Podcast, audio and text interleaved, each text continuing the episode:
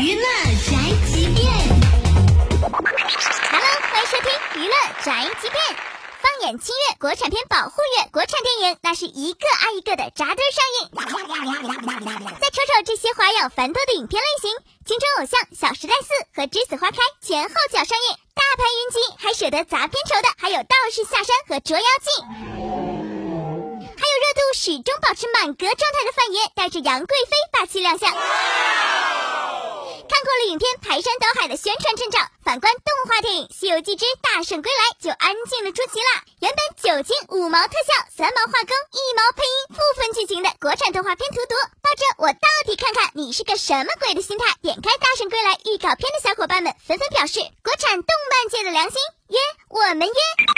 看看这画面，这特效，请不要再说咱们技术不行了，成不成？